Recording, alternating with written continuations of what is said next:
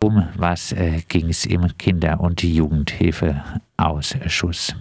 Öffentlich wurde nur verhandelt in 25 Minuten ein mündlicher Zwischenbericht, der auch eine schriftliche Vorlage hatte, nämlich der Prozess ähm, zur äh, Ermittlung des Freistätten Freizeitstättenbedarfsplans für offene Kinder- und Jugendarbeit in Freiburg. Dazu wurde von Herrn Merz ein Zwischenbericht vorgelegt, nochmal erläutert und äh, viele Fragen gestellt da im Kinder- und Jugendhilfeausschuss ja auch viele Repräsentanten von Trägern der Kinder- und Jugendarbeit vorhanden sind, meist sehr konkret darauf gerichtet, wann dann die Zwischenergebnisse auch mal ihnen zugestellt werden. Der Prozess läuft seit 2020 und hat äh, mehrere Träger, ein, zwei Trägerbesprechungen gehabt, es hat äh, mit Mitarbeiterbesprechungen gegeben, es hat eine Begleitarbeitsgruppe gegeben, aber so richtig scheint man immer noch nicht auf äh, der äh, sicheren Seite zu sein, was man jetzt eigentlich definiert als offene Kinder- und Jugendarbeit. Radio Dreikland ist ja auch so ein Träger der offenen Kinder- und Jugendarbeit, aber sie binden das äh, zu, äh, vor allen Dingen an die 22 und bis 23 äh, stationären Einrichtungen ein und da ist dann eben die Frage der öffnenden Zugänglichkeit, wenn das abgebunden ist durch mangelnde Personalausstattung mit eingeschränkten Öffnungszeiten. Also sie sind ein bisschen schwierig äh, zugange, äh, wie dann die Offenheit äh, hergestellt wird. Offen ist aber auch noch äh, und das soll in einem zweiten Treffen im Juli nochmal äh, erörtert werden, wie dann inklusive Angebote in dieses als Schwerpunktarbeit reinbezogen werden oder auch LGBTI-Angebote dort integriert werden können. Dazu soll es nochmal eine Trägerkonferenz dann im Juli geben. Und äh, dann im Herbst soll dieses Konzept verabschiedet werden.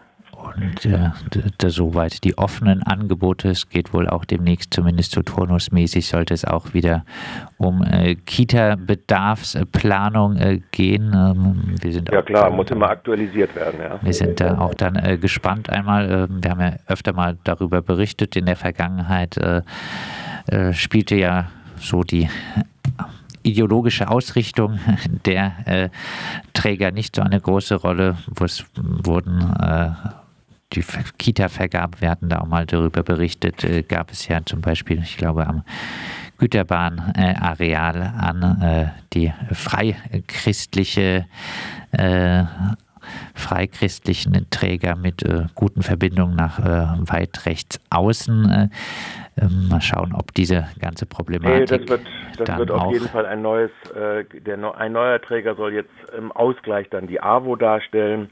Äh, da sollen dann 60 Plätze äh, von den ungefähr 100, ich muss jetzt mal gerade reingucken, weil wir haben natürlich schon die Unterlagen auch äh, zugänglich. Ähm, da soll unter anderem, äh, wie gesagt, die AWO äh, reinrutschen und als Träger auftreten. Insgesamt sollen 160 oder 180 Plätze neu geschaffen werden wenn ich das richtig sehe, äh, in der nächsten Zeit äh, im unter dreijährigen Bereich meines Erachtens, wenn ich mir das so angucke, ein bisschen wenig. Ähm, aber nun gut. Das ist im Prinzip so, was die Quantitäten angeht, äh, mit den entsprechenden Folgekosten, was Personalkosten Trans und Transferaufwand angeht, äh, wird sich das also erhöhen angesichts der Entwicklung der Kinderzahlen die ja bekanntlicherweise schon Größen auch für die künftigen Schul, äh, unterversorgten Schulen, die auch in Personalausstattung ja nicht gerade gut äh, ausgestattet sind.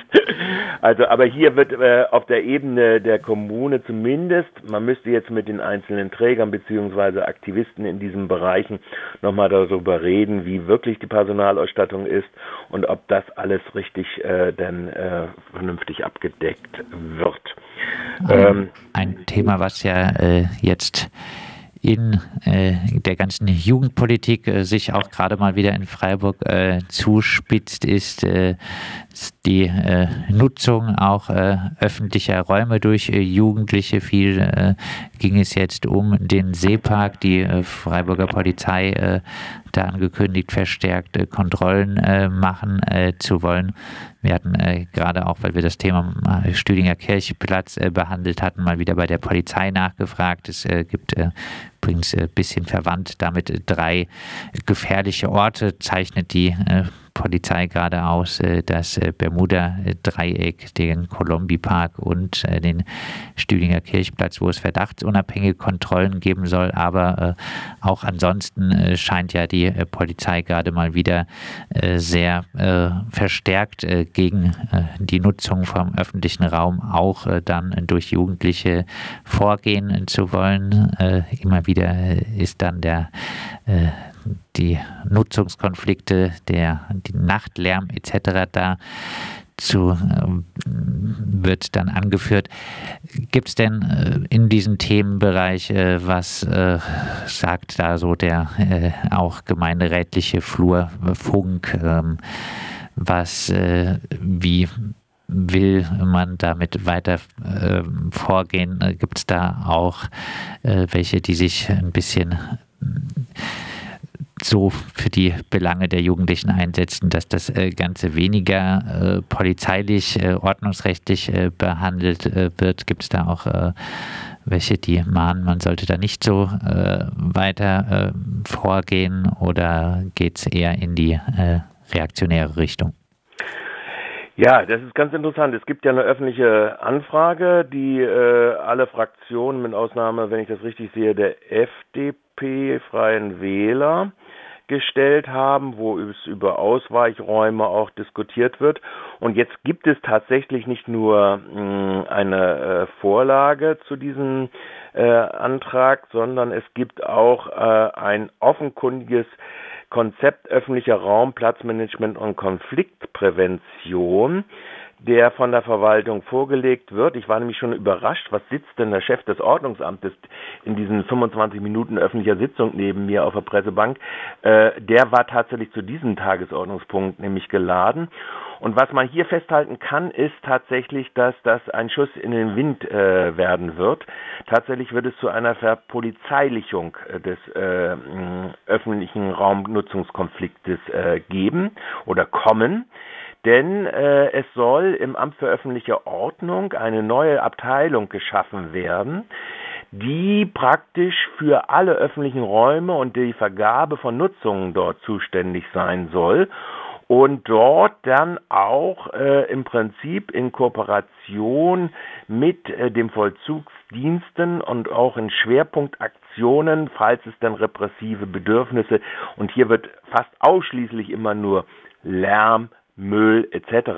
benannt äh, oder Ruhe, äh, Ruheverstöße, äh, also keine kriminellen Verstöße, sondern äh, wo im Prinzip diese Abteilung, äh, die zwei Beamtenstellen A13 und A12 ausgestattet werden soll, wo vier halbe Stellen in der äh, im Nachtmanagement. Ich weiß nicht, ob das da ursprünglich mal durchgesetzte beim äh, Haushaltsberatungen von Juppie durchgesetzte Nachtmanager sein wird, äh, die Nachtmanagerstellen, äh, die alle dort eingegliedert werden sollen und wo aus dem Sozialamt heraus eine Stelle Dreiviertelstelle von äh, Kriminalprävention, Prävention immer wohlgemerkt, also nicht Ordnungs- oder sonst was, sondern Prävention, äh, rüberrutschen soll auch ins äh, Ordnungsamt und so eine neue Dienstabteilung geschaffen wird, die dann in Zusammenarbeit mit dem Vollzugsdienst, also auch eine Umgehung dieser Stellenstreichung im Vollzugsdienst, ähm, dann äh, agieren soll.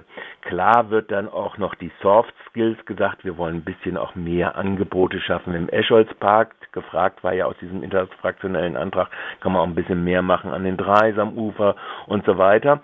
Und äh, natürlich soll das erstmal nicht mit der äh, Faust oder dem Knüppel gemacht werden, sondern es sollen dann diese vier 0,5 Stellen sollen dann äh, diese Nutzungskonflikte vordiskutieren und durchklingeln in den Stadtteilen bei denjenigen, die sich beschweren und dann mit den Akteuren, die da auf diesen Plätzen agieren, äh, vermitteln, aber im Zweifelsfall eben halt dann auch den Vollzugsdienst und auch in Schwerpunktaktionen mit der Polizei, wie jetzt es stattfinden soll am Seepark soll dann äh, praktisch agiert werden.